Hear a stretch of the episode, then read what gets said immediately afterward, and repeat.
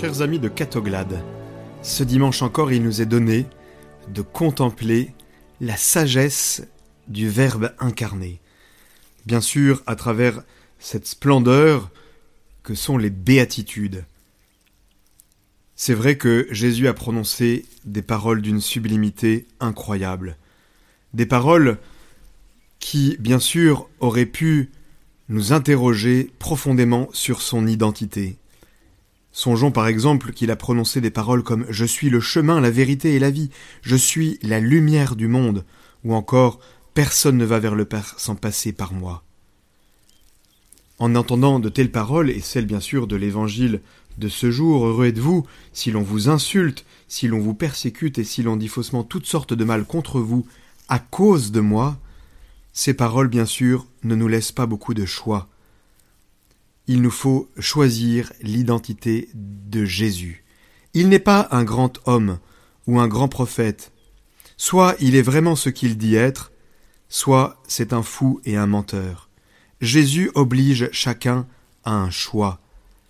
Pour vous, qui suis-je? Et bien sûr, nous le savons, ce Christ Jésus est un homme unique parmi tous les hommes de l'histoire, au moins par trois traits. D'abord, sa vie. C'est le seul homme sensé et suivi qui a agi et parlé comme étant l'égal de Dieu. Ensuite, sa mort, en contraste absolu avec cette prétention divine du Christ, qui survient dans une humiliation, une humiliation radicale et une passion terrible, où le Christ pardonne et offre sa vie pour la multitude. Et enfin, par sa résurrection, car c'est le seul homme dont on témoigne au prix de la vie que Dieu lui a fait traverser la mort. Oui, jamais homme n'a parlé comme cet homme. Nous pouvons vraiment être touchés par la sublimité de l'enseignement du Christ. Et bien sûr que les huit béatitudes qui viennent de résonner aujourd'hui sont particulièrement touchantes et nous font descendre dans les profondeurs de l'âme de Jésus. Qu'est-ce qui est unique, frères et sœurs? Ce sont ces paroles prononcées oralement sur trois ans par un jeune charpentier sortant d'une obscure province aux confins de l'Empire romain, qui deviennent, écoutez-moi bien, qui deviennent le plus grand best-seller de tous les temps, conformément à ce qu'il avait prophétisé. Le ciel et la terre passeront, mais mes paroles ne passeront pas. Oui, une sagesse supérieure, qui est le sujet sur lequel on a le plus discuté, pensé, écrit depuis deux mille ans, à cause de cet homme qui a littéralement coupé l'histoire en deux. Jamais homme n'a parlé comme cet homme. Et nous lisons dans l'Écriture, les foules étaient frappées de son enseignement. Il enseignait en homme qui a autorité, et non pas comme les scribes.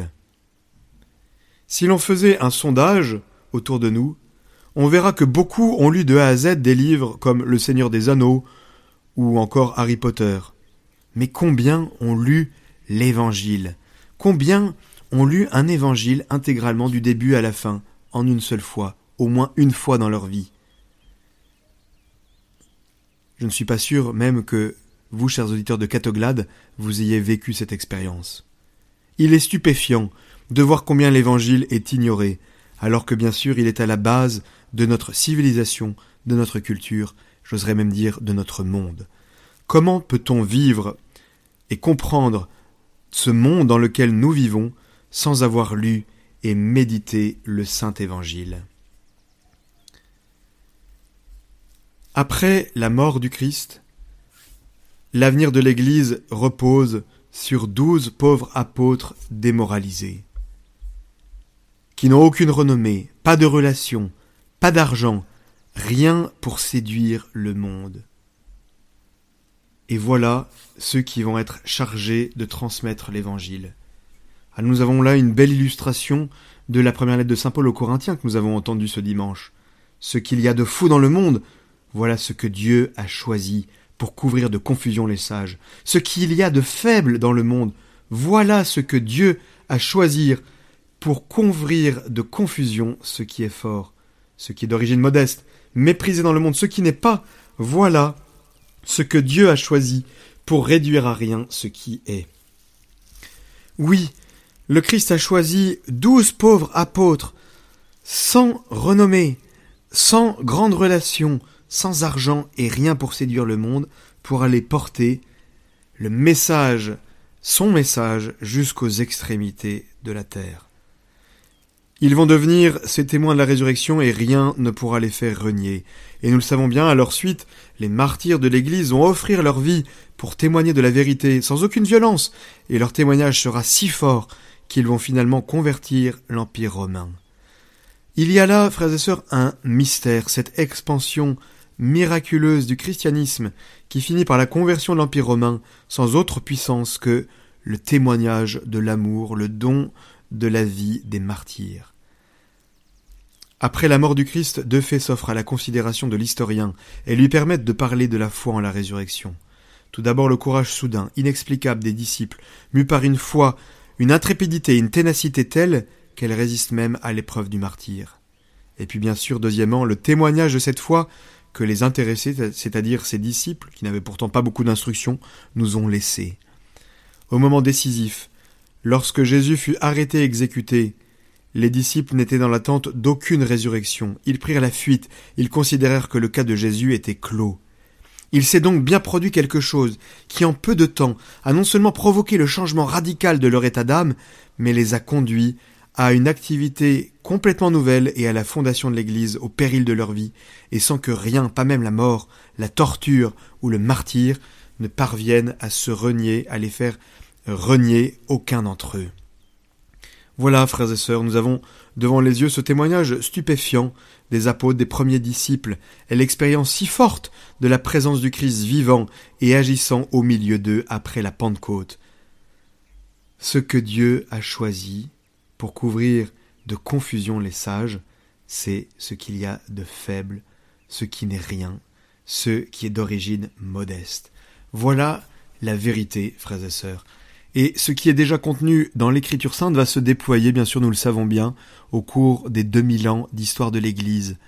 C'est toujours à travers des êtres petits, fragiles, que Dieu fait son œuvre. Songeons par exemple à Sainte Jeanne d'Arc, songeons encore à Bernadette Soubirou.